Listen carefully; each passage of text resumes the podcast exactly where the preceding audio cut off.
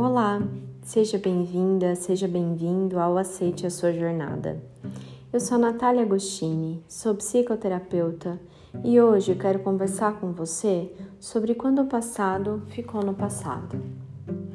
Talvez você já tenha vivido alguma situação traumática na sua vida, um momento de dor e sofrimento que talvez aconteceu há anos 10, 15, 5 anos. E talvez você tenha vivenciado um momento de sofrimento que aconteceu há um mês.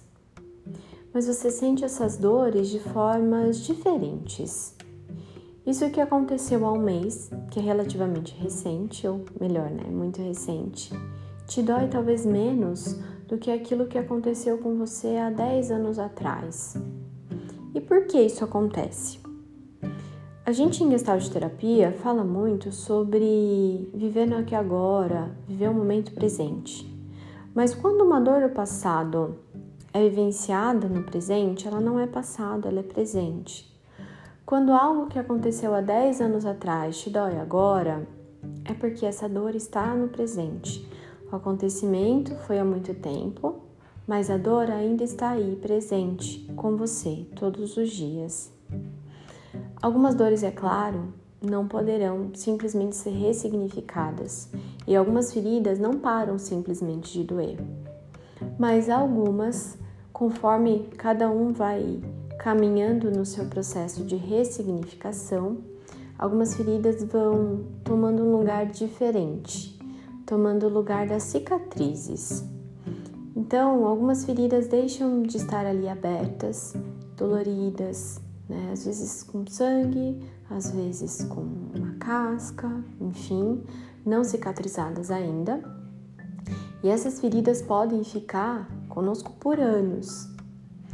Algumas dessas feridas ao longo do tempo vão formando uma casca e realmente saram e se tornam apenas cicatrizes. Dependendo quão profunda foi essa ferida e como é essa cicatriz, ela vai ter algumas consequências, né? Ela terá algumas consequências ao longo dos acontecimentos da nossa vida. Então, se o seu trauma vem de um relacionamento, talvez em um novo relacionamento qualquer indício de sofrimento parecido com o sofrimento intenso que você já vivenciou vai acionar em você um sinalzinho de alerta que vai fazer com que você evite se relacionar ou evite aprofundar esse relacionamento. Então, toda ferida mal curada, seja ela sobre nossa família, sobre a nossa autoestima, sobre os relacionamentos que a gente já vivenciou e vivencia, ela, toda ferida mal curada pode fazer com que a gente não tenha, não viva, né, situações plenas depois de que essa ferida aconteceu mesmo que ela esteja cicatrizada. Se essa ferida foi mal cicatrizada, né, se ela não foi completamente cicatrizada, a dor ainda permanece. Quando a gente vivenciou uma história, mas conseguiu desenvolver a nossa resiliência diante daquele sofrimento, e o que, que isso quer dizer, né? A resiliência, eu já falei sobre isso com vocês aqui, mas segundo Boris Sinurik, a, resiliência ela só acontece de, depois do sofrimento, diante do sofrimento. Então só é resiliente quem já perdeu, quem já sofreu, quem já vivenciou um trauma. Quem nunca passou por uma situação traumática não desenvolve a resiliência porque não precisou desenvolvê-la. Né? Então, conforme a gente vai sofrendo, sim, muitas vezes a gente se torna um pouco mais tolerante à dor e ao sofrimento, porque a gente vai criando, né, uma couraça para nos proteger, né? A gente vai desenvolvendo, sentindo diante do sofrimento, vai desenvolvendo algumas ferramentas para que a gente consiga enfrentar. Então, quando a gente vive uma situação dolorosa, né, no passado, mas entendeu que aquela história pode não se repetir, ou quando a gente entende que a gente fez o melhor que a gente pôde naquele momento, né? Embora não tenha surtido resultado. Ou quando a gente entende que ninguém quis nos machucar propositalmente, se esse for o caso, enfim. Quando a gente realmente consegue ressignificar essa dor, a gente pode então seguir em frente e deixar aquela dor do passado no passado, ao invés de carregá-la conosco no presente. Lembrando que esse processo de resiliência, de ressignificar as nossas dores, é único. Não tem uma fórmula mágica para isso. Vai variar de acordo com a pessoa, com a história de vida dela, com o processo terapêutico que ela vivencia ou não, enfim. Não é receita de bolo.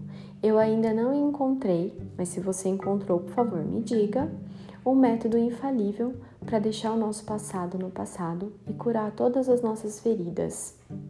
Algumas feridas vão é, serão carregadas por nós durante a vida inteira. E isso não quer dizer que a gente não esteja íntegro ou que a gente não não consiga viver com qualidade de vida. É que algumas dores simplesmente não podem ser apagadas. E isso me lembra muito do mito do Kiron, do curador ferido. Não sei se você já ouviu falar. É, eu vou encurtar bem a história do Kiron, mas basicamente ele tinha um, um dom de curar a ferida das outras pessoas. Né? Ele ficava em uma tenda e ele curava a ferida das pessoas que se aproximavam dele, mas ninguém nunca tinha visto Kiron. Né? E certa vez alguém pôde, é, alguém conseguiu entrar na tenda onde ele efetuava essas curas de quem estava lá fora e viu que ele tinha uma ferida muito grande na perna. E essa pessoa questionou, né? Como é que ele ousava curar a ferida das outras pessoas se ele não conseguia curar a própria ferida, que estava ali, dolorosa, era visível. E Kiron disse que ele poderia curar a dor do outro porque ele sabia a dor que ele sentia. Então eu curo o outro porque eu sei quanto dói a dor que eu sinto, tá? Então, e isso serve para os meus queridos colegas psicoterapeutas. A gente não precisa ser ileso de qualquer dor ou sofrimento para ajudar a outra pessoa. E para todos nós, né? São as nossas dores que, que nos tornam mais humanos e mais acolhedores com os outros em todas as situações, tá bem? Então, de certa forma, as nossas dores nos tornam mais sensíveis e mais humanos. Obrigada por você dividir esse tempo aqui comigo hoje. É uma honra conversar com você e eu te espero na próxima semana. Espero que você consiga perceber quais situações do seu passado não dói tanto ou não dói mais e já podem ficar no passado, tá bem?